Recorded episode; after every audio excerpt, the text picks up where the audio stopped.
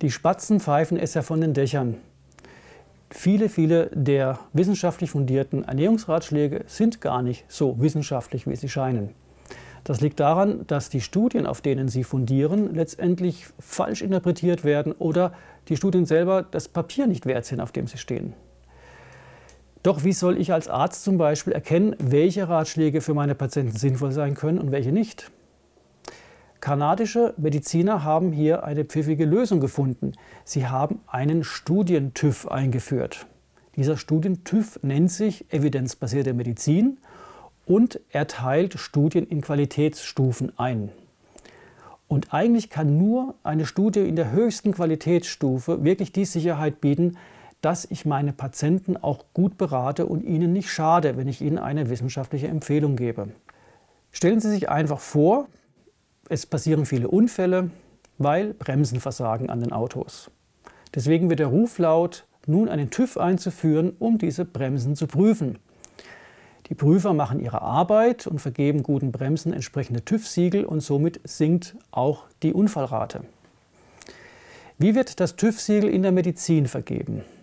Das geschieht anhand sogenannter evidenzbasierter Behandlungsleitlinien. Das heißt, es treffen sich Hochschulmediziner, die dann zusammen Studien analysieren und daraus dann die gesicherten, TÜV-geprüften Behandlungsvorschläge zu machen. Nützt uns das etwas? Leider nein, weil die Bremsen gar nicht geprüft werden, sondern nur das Siegel vergeben wird in der Medizin. Schauen wir uns einmal das konkrete Beispiel der evidenzbasierten Behandlungsleitlinien für Übergewicht und für die Behandlung von Fettleibigkeit an. Wir stellen fest, die allermeisten dieser Leitlinienautoren, allesamt Hochschulmediziner, die nicht am Hungertuch nagen, sondern von unseren Steuermitteln bezahlt werden, stehen auf der Gehaltsliste derer Firmen, deren Produkte sie dann in den Leitlinien bewerten. In diesem Falle vor allen Dingen Abspeckprogrammen, kommerziell angebotene Abnehmprogrammen, zum Beispiel Weight Watchers. Weight Watchers wird in den aktuellen Leitlinien als wissenschaftlich gesicherte Abnehmmethode geprüft und bewertet. Warum? Weil der entsprechende Leitlinienautor, in diesem Falle Professor Hans Hauner, seit Jahren auf der Gehaltsliste von Weight Watchers steht. Er hält Vorträge, er ist einem wissenschaftlichen Beratergremium tätig und siehe da, Weight Watchers wird plötzlich als wissenschaftlich gesicherte Abnehmmethode bewertet. Schauen wir uns die Studie an, auf der das Ganze beruht, die misst den Erfolg von Weight Watchers nur ein Jahr lang. Doch das ist nicht relevant für Abnehmwillige. Sie interessiert, wie es nach fünf Jahren oder zehn Jahren aussieht.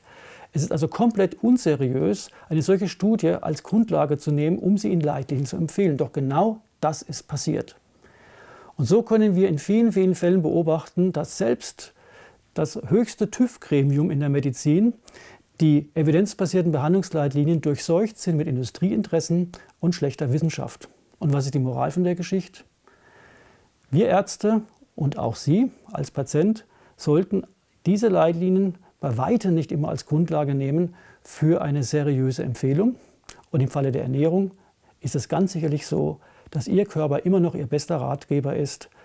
Das, was Sie essen, wenn es Ihnen gut bekommt, wenn es gut im Bauch liegt, wenn die Verdauung gut klappt und wenn es Ihnen einfach gut geht dabei, ist für Sie das Richtige, egal ob der eine eher mit Fleisch gut fährt, der andere mehr mit Gemüse, der andere mit Schokolade. Das, was Ihnen gut bekommt, ist gesund und in diesem Sinne wünsche ich Ihnen einen guten Appetit.